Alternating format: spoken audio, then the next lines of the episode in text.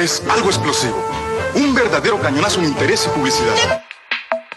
Los acontecimientos cinematográficos nacionales e internacionales. El mejor entretenimiento digital y streaming. Cuéntame del sueño, Claudia.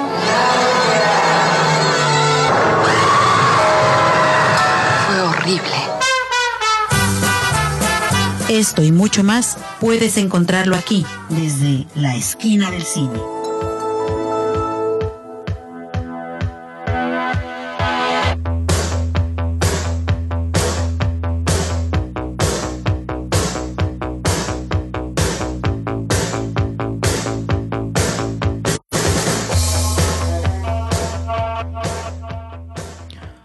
Hola, ¿qué tal? Sean todos ustedes bienvenidos a una edición más de Esquina del Cine. Aquí les habla Miki Brijandes.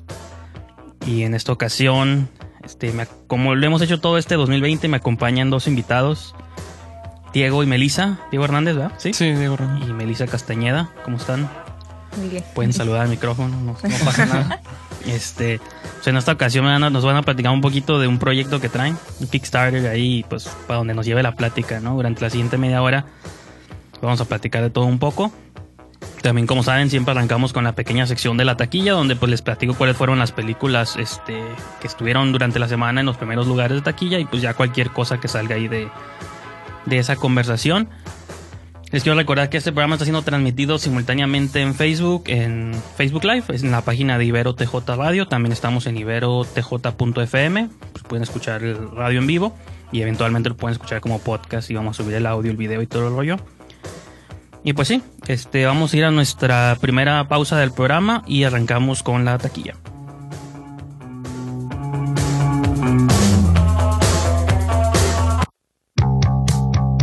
Desde cualquier orilla, en cualquier rincón, Esa muchacha creo que la he visto en alguna parte.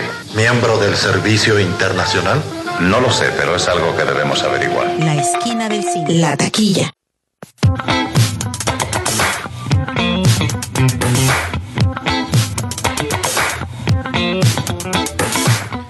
Estamos de vuelta aquí en su programa favorito de cine, el número uno. Yo siempre digo que es el número uno de Tijuana, no, no me consta tampoco, pero ¿Cuántos hay? hasta que alguien me debata y me diga, hey, no, yo soy el número uno. O sea, perdón, soy el número dos. Pero bueno, pues como les comentaba, vamos a hablar de eh, un poquito de la taquilla. No sé si ustedes estén muy enterados o no de eso. Que lo comentaba, de hecho, en el programa donde estuvo aquí Marlon y Bianca, de que no hablo de la taquilla tanto porque me interesen los números ni porque yo me a mí yo no gano nada, por, depende de lo que ganen las películas, ¿no? Pero me sirven como una especie de marco histórico, dependiendo qué películas estaban de moda. Cuando escuche este programa pues, dentro de un año o dos años, diga, ah, mira, en ese enero 24 estaba de moda Bad Boys o cosas así. ¿no? y, y extrañamente esta semana se, como que se cayó la página de Canacine, que son los que llevan la taquilla. sí. Entonces, usualmente leo las 10, pero en esta ocasión no voy a leer 5 porque son las que compartieron en su, en su Twitter. Así que del 5 al 6, no sé cuáles, del 10 al 6, no sé qué cuáles quedaron. Pero el número 5 estuvo una movie llamada Amenaza en lo Profundo, Underwater. No sé si la vieron, ¿no? No, la de Kristen Stewart, ¿no? Sí. sí. ¿Han visto alguna de las que están ahorita en cartelera recientemente? ¿Cuál ha sido la más La última reciente? que vimos fue... ¿Cuál fue? ¿Cuál? Bad Boys, no, ya, Bad No, Bad Boys, no. Mira, pues Lighthouse, ¿no? Cada, cada uno. El Lighthouse, Lighthouse. vimos, nos gustó mucho. Creo que fue las últimas Parasite, o sea que ahorita está en cartelera. Ajá. Sí, en Tonalá, ¿no? Creo. Bueno, Ajá. también está en No, pero de Cinépolis, hecho y la vi en Cinépolis, Sí, sí, sí. Y hasta tuve que ir a otro porque estaba... Nomás está, en, función. nomás está en los de Río, ¿no? Y en los de Cine de Arte. Y cosas En así. galerías también galerías. estuvo. Ujú. Sí, yo la vi en galerías, me parece. Está curada porque ahorita siento que ha estado viendo como mucha curiosidad por las nominadas, cosa que se me ha hecho como un fenómeno muy raro. Me siento que antes no pasaba. De hecho, digo, para spoilear el tercer lugar, ahorita está Parasite en tercer lugar. En México sería como.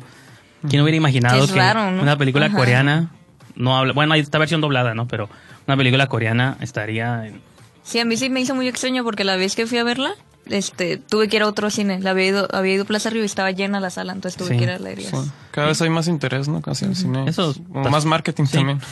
No, porque incluso hasta películas como The Lighthouse, aunque nunca entró este a los top 5, me acuerdo que lo más que entró fue como al 9, me parece, o 10. Y es como ganancia, ¿no? Para una película tan extraña.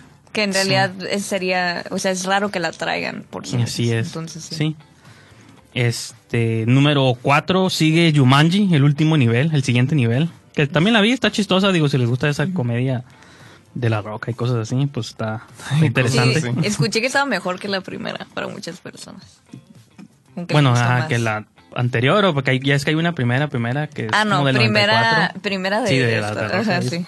Pues, ajá, está chistoso. Si te gusta esa cura, está chistosa. Si no, pues. Porque yo la sentí como iguales, más bien como. A lo mejor esa tiene mejores efectos especiales, ¿no? Los changuitos están mejor animados en esta que en la, la anterior, pero. Pues. Pues sigue ahí en el cuarto lugar. Aquí sí que hay gente que le está interesando, ¿no? Ya les comentaba, en tercero está Parásitos, Parasite. Eso está suave, digo, está.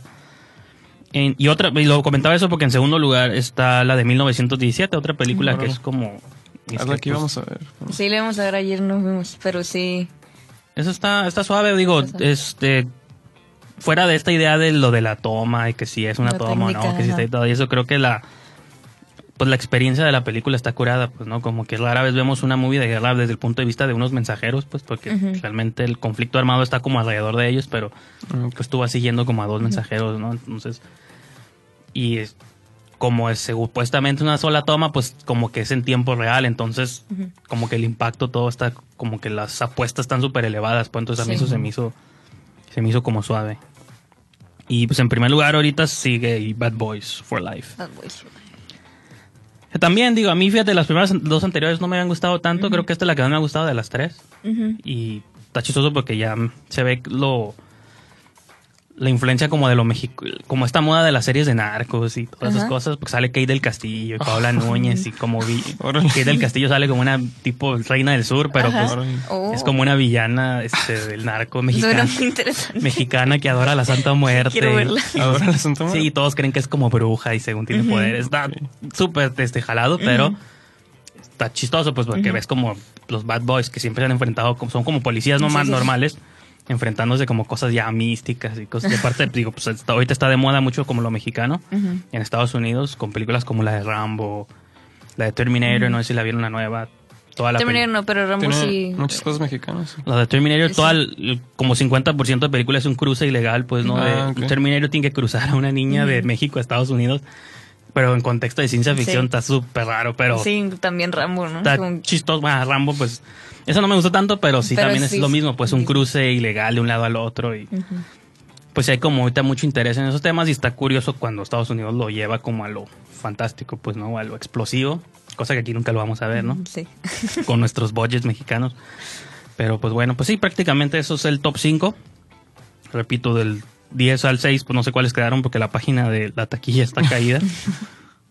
Llevamos como dos años haciendo sección y nunca me había tocado que la página estuviera en construcción o caída. Órale. Espero que para el próximo viernes este, Ya están. ya esté, la estén modificando o actualizando. Ya se ve más bonita, ¿no? Pues sí, espero que sea por eso, digo, si no, este, ya no voy a tener de dónde sacar información y voy a tener que cambiar la, la sección, ¿no? Vas Y a es- tener que taquilla ir a- mundial. a- ir a hacer un censo a todos los cines de Pues sí. Tijuana. No, y que estaba curioso porque las veces que vino vino un chico de Cine Tonalá, Ian Glauco, Sí. este, Ah, sí. me comentó que también la taquilla de Cine Tonalá se suma como a la taquilla general, ¿no? Sí. No sé qué tanto Todas las impacto- Ajá. noches eh, tienes que mandar como. un- Sí. un No sé qué tanto impacto tenga, pues, dos cines, que nomás es el de aquí y el de México, contra los miles de los Cinépolis, Sí. pero supongo que algo... En ciertas películas, ¿no? Pues que sí. solo se exhiben en Sí, y hay unas como las más taquilleras que ha habido ahí que sí eran, sí eran funciones llenas. Así Sí. como Voraz, me acuerdo que juntó muchísima Ah, esa gente. sabe, yo la vi. Incluso también La La Land eran como funciones llenas en Tonalá. Entonces sí. Y ahorita ya pueden ver La La Land en Netflix, ¿no? Y vi que salió el Sí, letrero ahí El de... primero ¿Sí? creo que Ah, sale, sí. ¿no? Primero de febrero. La que quiero ver ahí es la de Adam Sandler, la de Uncut, Uncut James. James. Ah, esa ya la vimos. ¿Sí? Sí, fuimos al otro Pirata, lado. güey. No, fuimos al otro Ah, lado. ¿Cómo lo habías definido? Es am, muy... Bueno, vam- vamos a ir a una pausa y regresando me cuentan su, sus, sus spoilers de Uncut Gems. Ok.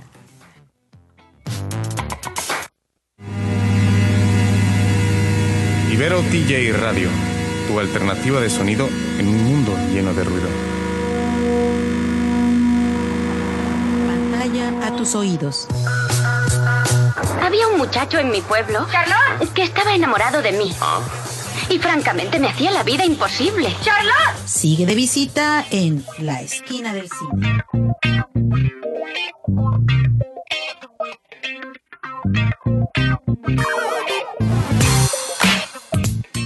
Ya estamos de regreso aquí en Esquina del Cine. Les habla Miki Brijandes y estoy con Diego Hernández, Melissa Castañeda. ¿Cómo están?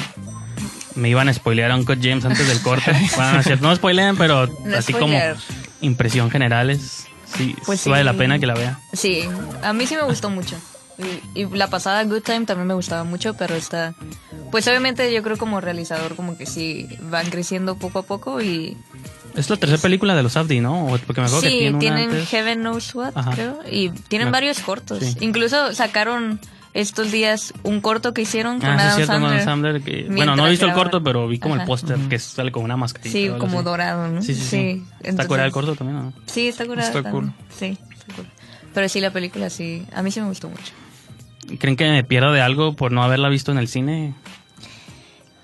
De las palomitas. ¿no? No, más. no sé. No, es que luego porque hay- luego aparte nos tocó como muy cerca la pantalla. Ah, no la Entonces disfrutamos fue.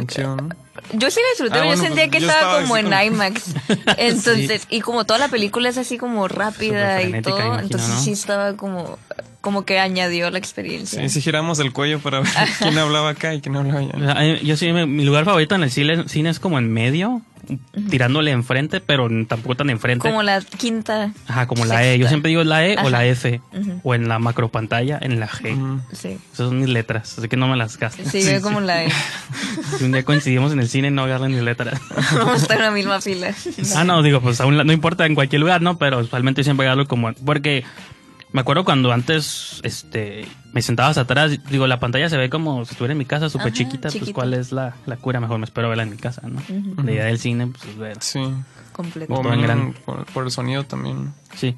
Ajá, pues sí, aparte del sonido, la experiencia y todo, pero por eso me gusta como un nivel que la pantalla esté tan lo más grande que fuera a estar en, en la casa o en mi teléfono, ¿no? Pero si hay películas, por ejemplo, la de Jojo Rabbit no la vi en el cine, la vi ya así como bajada de ciertas páginas. Dije, Esa bueno, sa- salió hoy, me gustó mucho, digo, no creo que haya afectado mucho la experiencia, ¿no? Pero ha habido otras que no vi en el cine y como que siento que no va a ser lo mismo como la de Ford contra Ferrari, porque todo el mundo ha dicho, decía que la experiencia, Ah, el sí. sonido de los carros estaba Sí, curada en carros. pantalla grande. Siento que verla en chiquito sí me voy a perder a lo mejor de... Sí, pues de sí algo, ¿no? depende como, justamente como qué tanta acción hay, yo creo, como que sí, sí, te puede ayudar a Sí, estar como, como que hay cierto tipo de cine que desde su concepción está pensado específicamente para que se vean salas. pantallas grandes, ¿no? Sí, por ejemplo, hay otras que la vi en el tonalá, de hecho, la de Historia de un matrimonio, y que yo sabía que iba a salir en Netflix, dije, ah, la quiero ver grande, y es una movie que digo, bueno, a lo mejor no... La Lo experiencia, pudo, como Ajá. es intimista, pudo haberse sentido igual en pantalla chica o en grande, ¿no? Pero, pues bueno, esos son, este, los comentarios de Uncut Gems. Ay, nada No, que pues ver. ya sé, ¿no? Sí, veanla ¿No? en el cine si pueden. Sí. No, pues no voy a poder, supongo, pero... Y otra que vi que se había liqueado en internet, la de Mujercitas, Little Women, Ah, pero sí. dije, nada, así me voy, así me voy a esperar, Sí. porque pues ya este, soy fan de Greta Gerwig, dije, le merece un boleto. Y... Yo también por eso no, no la he visto, porque dije, no, sí la quiero ir a ver en el cine. No, sí está muy curada. Este, les mencionaba antes de entrar al programa de que me gustó. Como que esperaba muchas cosas, pero no como el montaje de la película o incluso la dirección. Ahí sí donde cuando todo el mundo estaba diciendo que estaban como molestos porque no había nominado a Greta Gerwig. Dije, bueno, pues a lo mejor... Porque Lady Bird está curada, pero siento que la dirección no es lo más suave de esa película. Es como la trama y las actuaciones y todo. Pero esta película sí me dejó así como sin aliento el montaje, la dirección y todo lo... O sea, nunca te aburre y parece una película hasta como de Christopher Nolan, yo, de que todo pasa como muy rápido, diferentes tiempos y cosas así que sí me, sí me dejó este... Así sin palabras, pero pues ahora quiero platicar con ustedes sobre el proyecto que traen. No sé quién de los dos quiera comenzar. Este, empezar a platicar de qué se trata, de qué va. Pues Los Fundadores es un largometraje que escribimos Melissa y yo juntos. Este. Y pues va sobre vivencias muy personales en mi caso. Entonces. Pues yo salgo, eh, no sé si viste el teaser. que- Sí, vi el teaser y leí un poco la información del Kickstarter que están Ajá, yo, yo voy a salir, este, como a, manera de autointerpretarme también. como sí, sí. El personaje es muy similar a como soy yo, ¿no? Tomé muchas cosas de mi vida y también tomamos muchos elementos de, de cosas que hemos vivido, ¿no? Como cuestiones laborales que hemos visto y también cuestiones en la escuela. Y pues la película aborda temas sobre pues los estragos actuales a los que nos enfrentamos en cuestiones laborales, en cuestiones climáticas, en cuestiones educativas, en cuestiones de servicios públicos también, Sí. como la falta de agua es algo que va a estar presente en la película.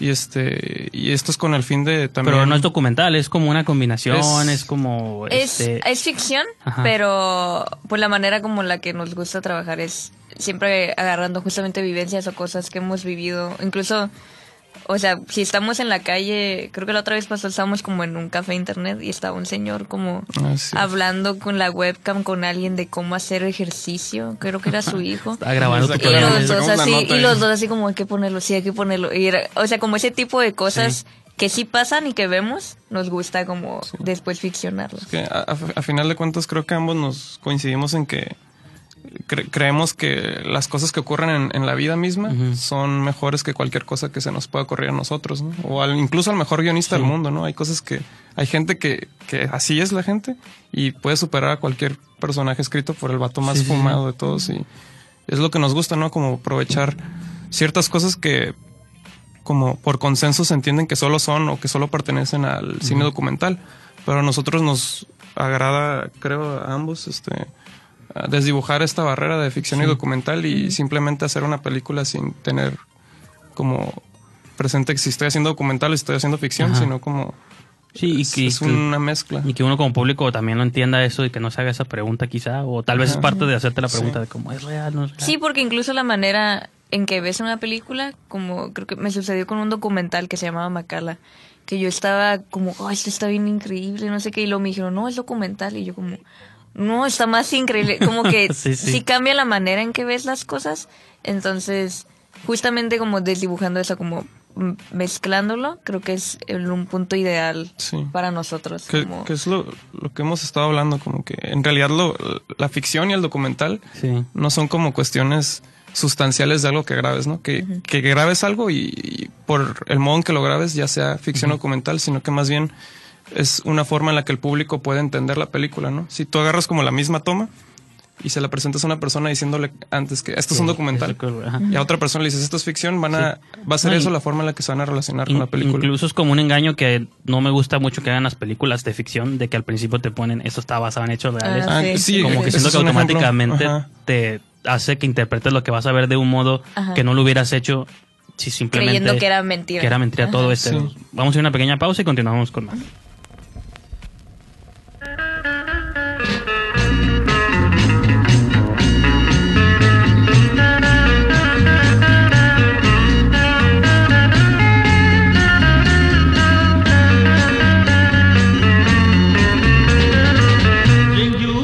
សម័យថ្មី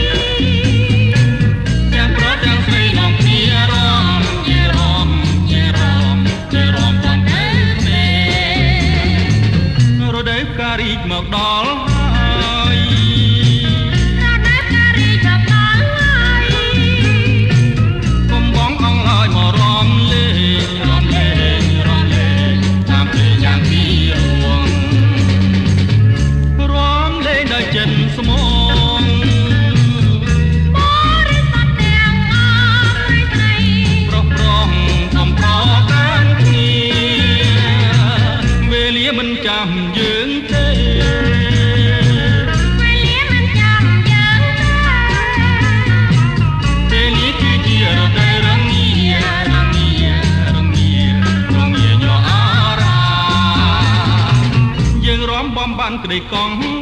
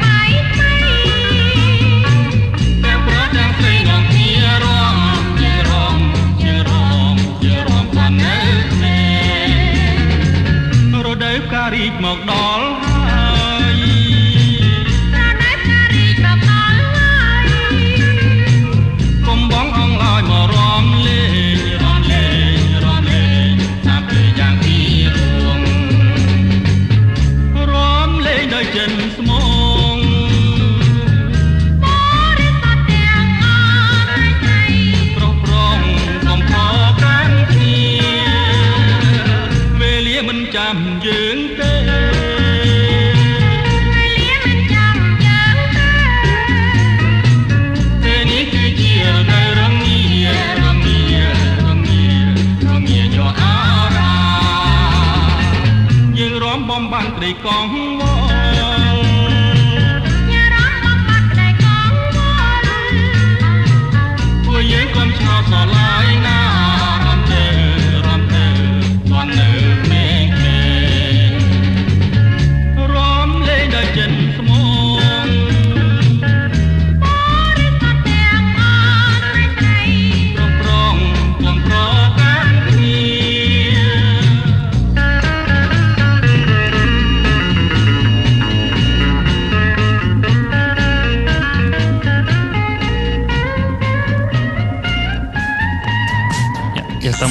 regreso aquí para seguir platicando de eh, los fundadores, ¿se llama? Sí. Los fundadores. Es como también un guiño a la colonia, a- Al Boulevard. al sí. Boulevard. Sí, Sí. todos los que les hemos dicho, dice, ah, yo creí que era por el Bueno, Boulevard, los es, fundadores. es porque y sí, sí, en su Kickstarter sí. las secciones están divididas como por nombres de, de nombres colonias, de ¿no? colonias, sí. Entonces yo asumía también que tenía que ver con... Sí, sí tiene que ver, o sea, la, el lugar donde labora eh, Diego y eh, nuestro otro personaje Andrés y también donde labora René, que es la muchacha, y donde van como a buscar cosas, todo sucede. Como esa parte de la película sucede en los fundadores. Pues no hemos dicho la trama, ¿no? No. ¿De qué trata? Pues díganme Pero- adelante. sí, ¿no? pero Tienen- sí. Tenemos tiempo todavía, no se preocupen.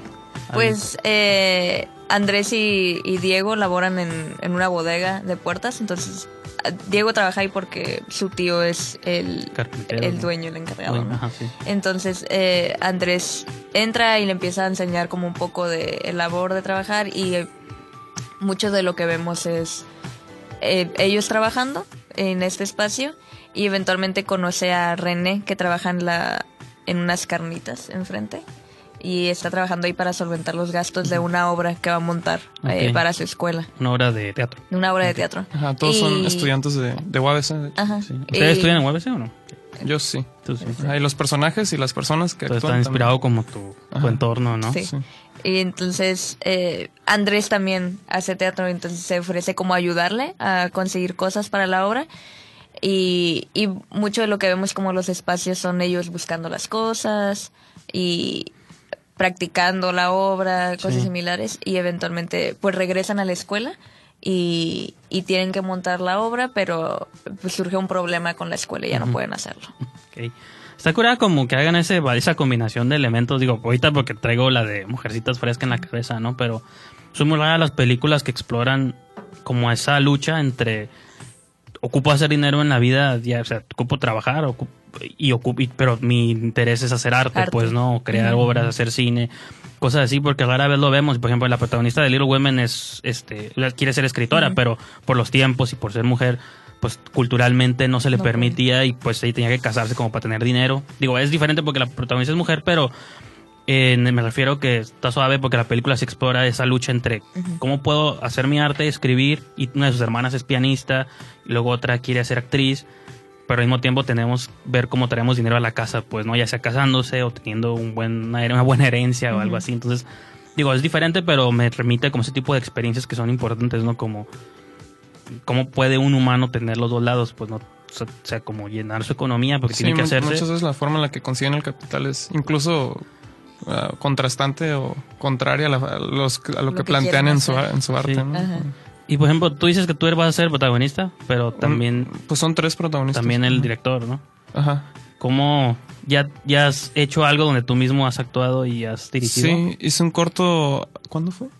Hace casi un año. Como en abril. En ¿no? abril, Ajá, mayo. que Por- se llama Vicario y salgo yo con- junto con otro amigo y fue mi primera experiencia como hablando literal frente a cámara, ¿no? Como teniendo diálogos Sí, con sí. alguien, pero en realidad pues los diálogos tanto de ese corto como de la película que vamos a hacer no están escritos estamos, eh, digamos que los diálogos van a surgir a, tra- a- a partir de la improvisación, ¿no? Sí. No, no con esto que- quiero decir como que hablen de lo que sea, ¿no? Sí, vamos a partir como de temas específicos de lo que deben de hablar, pero este, pues como la idea es de que tanto yo como las personas que van a aparecer seamos cómodos y tratemos de autorrepresentarnos como la manera en que queramos, pues yo voy a hablar así como estoy hablando yo, ¿no? Como con sí, mis sí, sí. trabas, mis errores, como, pues como la gente No, habla en la vida te, real. te da como una naturalidad que a lo mejor de otro modo no lo obtendrías, ¿no? Sí, que, que es uno de los fines principales o de las metas que tenemos como de conseguir naturalismo. Pero más a mi pregunta era como, ajá, si ya habías filmado, si ya habías grabado alguna vez algo donde tú actuaras como, porque no me imagino qué tan, sí, me imagino yo siempre que es complicado dirigir, no me imagino cómo es, Sí. como un, es como un Ben Affleck, esos actores que se dirigen a sí mismos. O sea, te entiendo cómo dirigir a otros actores, ¿no? Pero cómo dirigirte a ti mismo, Sí. sobre todo si quieres ver cómo está quedando, pero no puedes porque te está grabando alguien más y Es, es, como esa transición. puede creer, pensarse como que es complicado, pero en realidad yo lo, o al menos mi proceso lo, lo he visto como algo muy natural que un director aparezca frente a, a- Pues ahorita a que hablamos cámara. de los Safdie, uno de ellos también actúa en las Sí, películas, ¿no? Sí. Porque también de esa forma creo que es como una ah, meta que todo director tiene de poder incidir en el ritmo de la película, pero pues Sí. como estás afuera no puedes y estando adentro puedes incidir directamente en el ritmo del- de, tu escena por dentro y eso está está muy cool porque pues diriges literalmente Sí, sí, sí, lo- lo cómo, cómo pasan desde, las desde cosas. adentro, ¿no? Ajá, Y teniendo como bien pensado el plano desde afuera y el movimiento de cámara y haberlo ensayado, pues ya no tienes por qué preocuparte de eso. Creo que también es confiar mucho en el operador de cámara o en el fotógrafo. fotógrafo. ¿Y ustedes con quién están trabajando en cámara? Eh, Marco. Celis. Ajá. Marco Aurelio Celis. Que él este es parte como del crew de Spécula, ¿no? Sí, es de que lo acaban de nombrar. Director creativo. sí, eh, sí, con él trabajamos en ese corto en Vicario Ajá. y él también va a estar en los fundadores. Sí, y, y por ejemplo, ¿y cómo llegan como es cómo llegan todos ustedes? Bueno, en la página esta viene pues un equipo ahí como de cuatro o cinco personas. ¿Cómo llegan a ponerse todos de acuerdo en la misma en la misma idea pues de decir, vamos a aventarnos a este proyecto que tiene que no como dice él, no tiene un guion como específico o si lo tienen también hay como libertad para la improvisación y todo esto, pues de que es, se siente como un proyecto como muy libre así también como Sí, pues en mi caso, porque pues también coescribir, ¿no? Y, ya- y también lo produzco y, y, y un poco del el método que usamos pues es muy similar. Aunque, por ejemplo, él estudia en OBC, yo estudio en UDC, pero pues cuando nos vemos como que compartimos mucho de las cosas que nos gustan y vemos y el método los métodos de ciertos directores que nos gustan son similares entonces por lo menos nosotros como que ya tenemos eso. Luego em, nuestra directora de arte Brenda también ella estudia conmigo en UDC pero igual eh, con ella trabajé en su corto yo le hice fotografía y tenía un poco como de los mismos intereses en cuanto a, a montaje, a como una toma, un plano, o sea, una toma por escena, cosas similares, ¿no? Entonces, como que llegan a entender eso eh, fácilmente. Igual nuestro asistente de dirección como que también le, le interesa lo mismo. Y con Marco, Marco lo conocemos porque nos gustaba su trabajo, de- como desde antes de Vicario.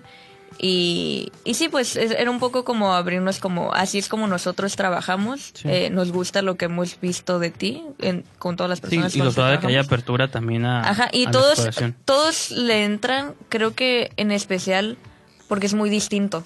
Y Yo creo, si yo lo viera, yo sí lo haría como por mera curiosidad, como a ver cómo le hacen, ¿no? Porque Sí, es muy sí. distinto a la manera tradicional o industrial o como Sí, la que te que enseña en enseña. Entonces sí dices como, "Ay, a ver si es cierto que te puede de- salir, ¿no? Este, vamos a ir a una pequeña pausa y continuamos con más.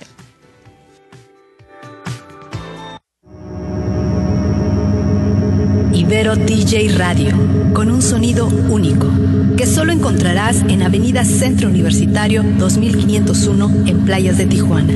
Experimenta con la emisora de la Universidad Iberoamericana Ciudad de México, Campus Tijuana. La alternativa es Ibero DJ Radio. Aprovechada, Pantera. ¿Por qué no luchas con alguien que te rompa la cara? ¿Por qué no subes tú? La esquina del cine. El lugar que todo amante del séptimo arte buscaba.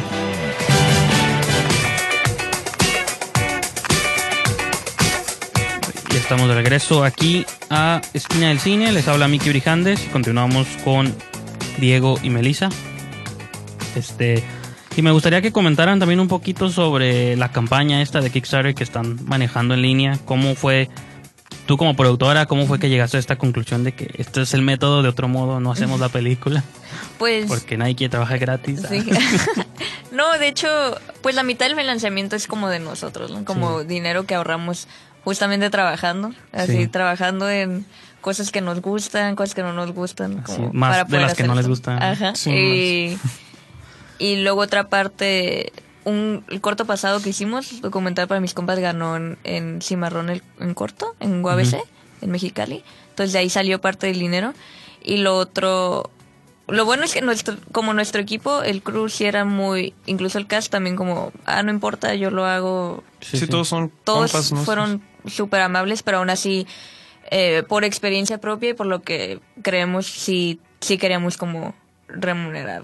Pero el hecho, el hecho de que ¿no? sea una, es porque es una película, es un largometraje, no, no representa así como, porque si dijeras, yo entiendo como esa postura, si me dices, ah, es para un corto, ok, Ajá. pues es menos tiempo, ocupas menos, com- menos compromiso de mi parte, pero cuando ya es una película que saben que a lo mejor va a tomar más Sí. semanas o meses filmarse, Igual lo, lo, como lo padre y lo barato es que en realidad los días de rodaje son seis. y porque son precisamente porque es como un plano por por escena y como si, si nos gusta mencionar un poco el- del método porque si no no se cree que se hace en tan poco tiempo Ajá. como yo sí escucho que alguien hace una película en seis días yo digo no no se puede pues ¿no? como Michel Franco, alguien así que son Ajá. como tomas muy, o- Ajá, como muy- más contemplativos Ajá, sí. entonces sí es sí es como necesario mencionar eso para entender cómo puede salir en tan poco tiempo Sí. y también mucha preparación como an- antes de como prepararte si si te ayuda para llegar a set y estar listo y grabar entonces por lo mismo nuestros gastos son pocos o sea son como seis días de rodaje son seis días de comida que de hecho la ¿Y, se- y comida serían sí- continuos esos seis o sería Sí, así como una continuos. semana, luego el otro domingo, luego y así? o- No, son, son Una seis días completa. como agendados, así Sí, como sí. estos seis días no pueden hacer nada. no Porque pueden vamos a hacer grabar. nada, sí. Y sí, en realidad es, para un largometraje es muy, muy económico. Entonces, sí, solamente se busca como el 50% del financiamiento, que son 35 mil. Y con eso es remunerar a nuestro cast, a nuestro crew, eh, pagar el transporte de todos esos días para los. Es incluso menos de lo que Ajá. se suele gastar en un corto. ¿no? Ajá, pues, no, incluso en cortos se pueden dar Y a mí se me hace, extraño cuando luego veo cortos que cuestan 100 mil pesos, digo, Sí, no, incluso, por Pues- ejemplo, el apoyo de IMCINE son 600 mil. 600 mil pesos para un corto. Ajá. Así O como para una película. 580 Para un para un corto regional. Y que a veces digo, como que siento que los veo en pantalla, tal vez, pero a veces digo, no los, no los veo, no, a lo mejor estuvo muy cara la renta Ajá. del equipo, ¿no? O sí, la es el locación, pero. y es, y es o los también cuánta, también por eso trabajamos como con un crew pequeño, Ajá. porque es cuánta gente tienes que alimentar y transportar, en eso se te va muchísimo dinero. Entonces, si ya tienes como muy preparado lo que quieres hacer llegando a sed y con cuánta gente quieres trabajar, eso te reduce mucho y lo puedes invertir, en, en nuestro caso, en equipo, Sí. la mitad de lo que, de, de ese 50% que vamos a recaudar es para la renta de equipo como eh, lentes muy específicos que buscamos, como más viejitos, y en la cámara, eh, el dolly, cosas Sí, así. sí. Y también, por ejemplo, no utilizamos iluminación, entonces es como un gasto menos. Sí, es pura luz natural. Que, que de hecho, toda esta cuestión económica se podría pensar que es con fin de ahorrar dinero, pero en realidad es porque va en relación a nuestra búsqueda, ¿no? De naturalismo. El hecho de no usar luz artificial, el hecho de usar muchas personas que van a tener su primera experiencia en, eh, apareciendo en cámara. ¿no? Y el hecho de que sea un crew reducido también para que esta gente que va a aparecer en, en cámara por primera vez se sienta cómodo y no sean como los 100 changos que están en la producción. No, y que creo que es importante también porque ahorita, digo, a mí que me ha tocado ver como varias etapas de, por las que ha pasado Tijuana en cuanto a realización. Siento que hace unos años hubo como un boom muy específico de gente que se atrevió a hacer como películas.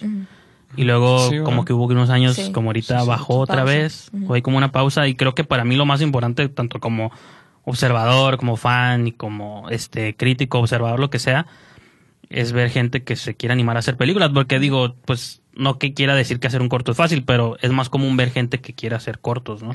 Que cuando alguien finalmente diga, voy a hacer una película, no importa que a lo mejor no sea muy costosa o que la- se, ent- se entiende uno por también porque este los precios no son tan altos, pero digo, está suave mínimo que se quieran aventar a hacer un, peli- un largometraje, pues, ¿no? Sí. Porque es como ya otro, Otro nivel, otro escaparate, pues, ¿no? Y por ejemplo, hace rato del, co- en el, antes del corte anterior mencionaban un poquito sobre las referencias, este, otras películas o directores que les gustan. Me gustaría saber como a nivel personal nomás cuáles serían como algunos de sus directores o estilos favoritos y por qué. Ya sea que los veamos inf- influencia en su película o a lo mejor no, pero simplemente puedes decir, ah, esta película me detonó como algo que me inspiró un poquito. Pues esta, creo que la número uno, como digamos, para esto, la camarista. Ok, esa nunca, nunca la vi, fíjate, pero Sí. todo el mundo me dijo que estaba suave. Sí, la camarista de Lila Vilés. Y también en general todo el cine de Nicolás Pereda. eh, es, así, a mí me, me encanta, la neta, sí, sí veo, sí he tomado mucho de él en cuanto a sus entrevistas y Sí, sí, todo sí. lo que dice ah, para incluirlo en la película, ¿no? Es concretamente su película de los mejores temas Ok.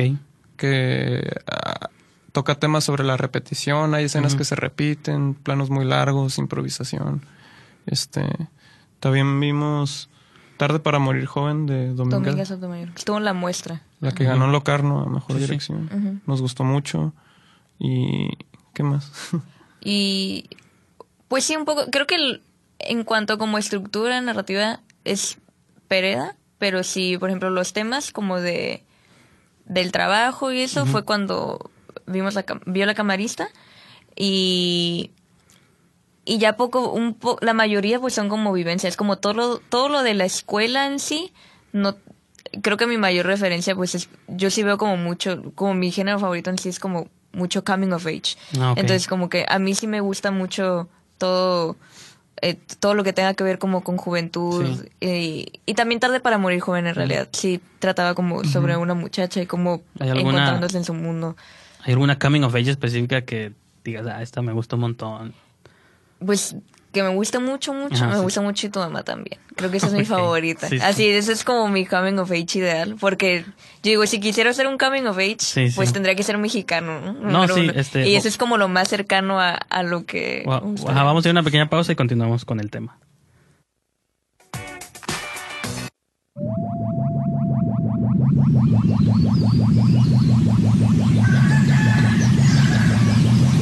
Ibero TJ Radio es la alternativa. Esquina del cine.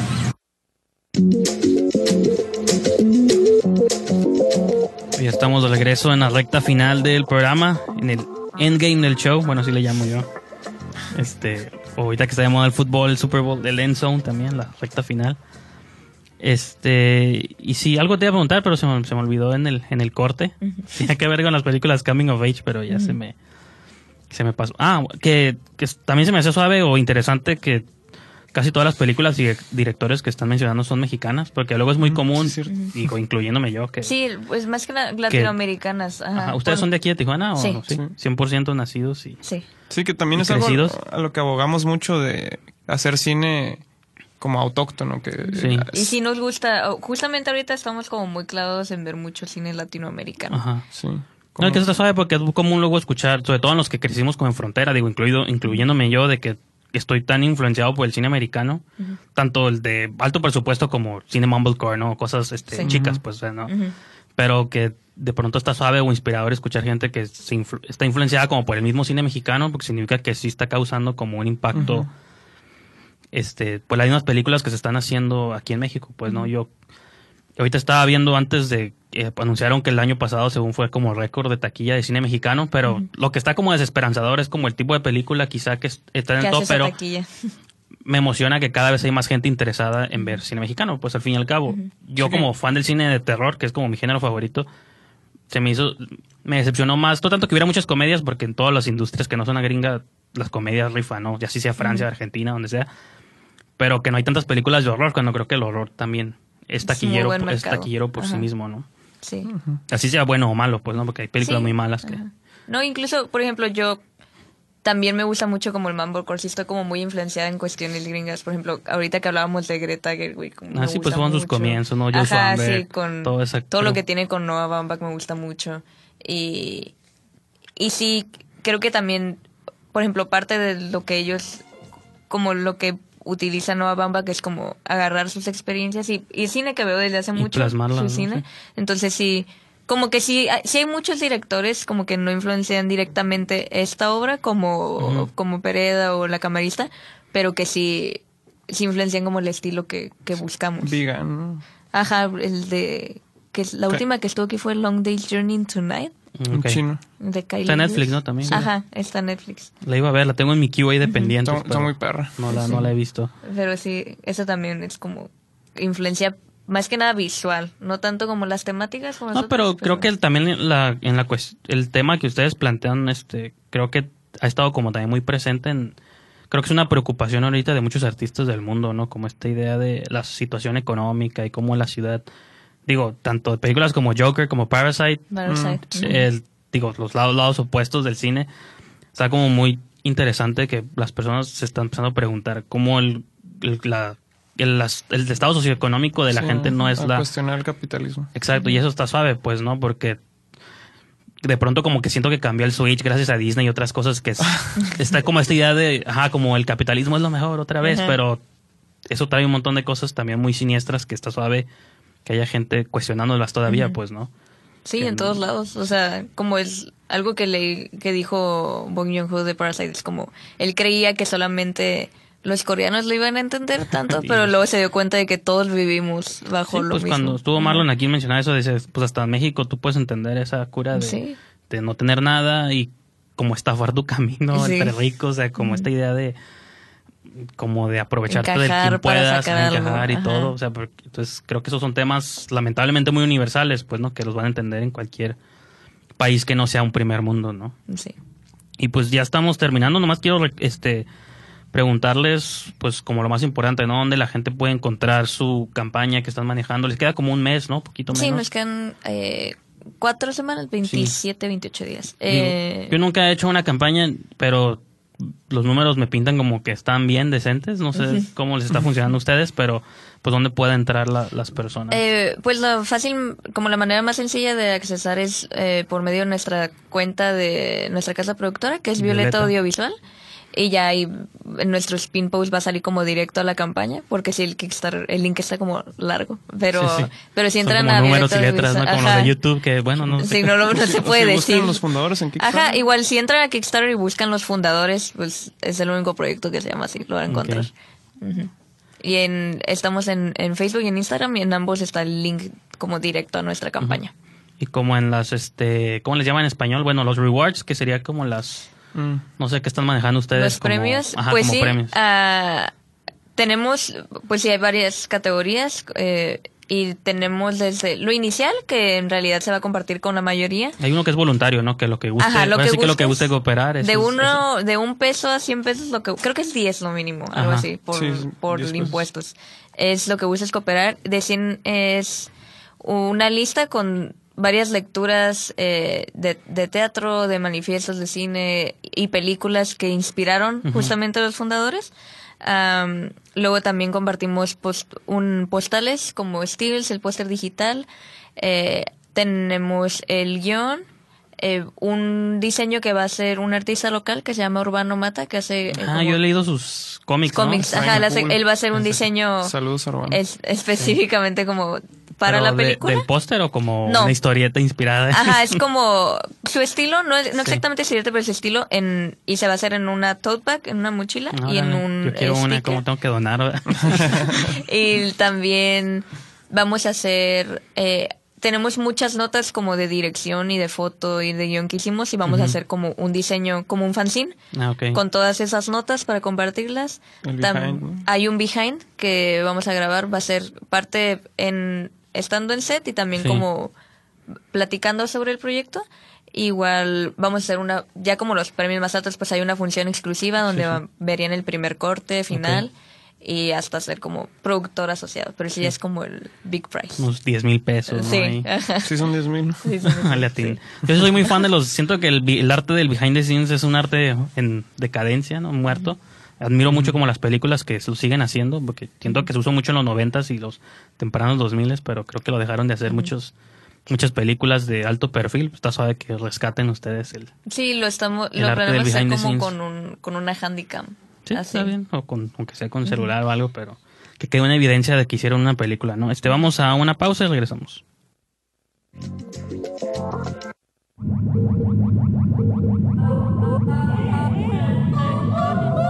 El sonido genera color con Ibero DJ Radio.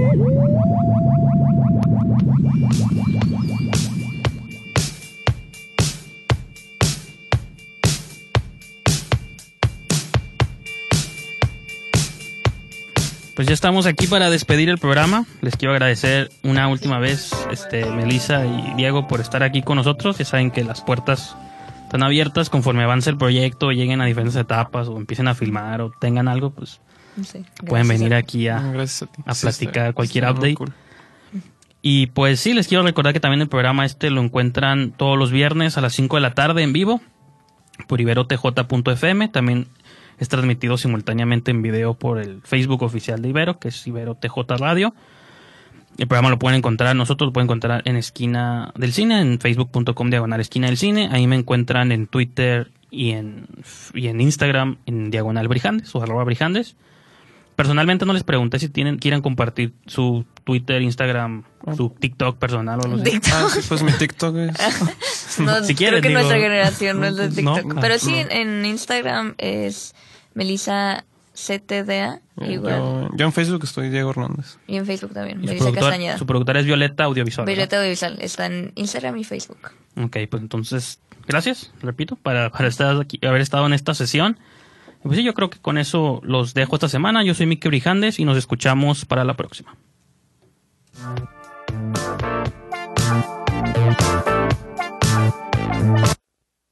Ella puede volar. Solo está alardeando. No es tan impresionante. Tienes que subestimar todo lo que yo hago. Nos escuchamos en la próxima función.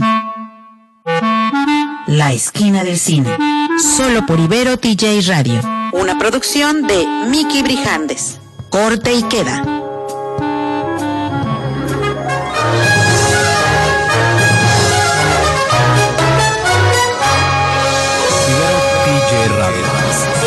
Voces. Voces. Que hacen sintonía Con cada composición. Ibero DJ.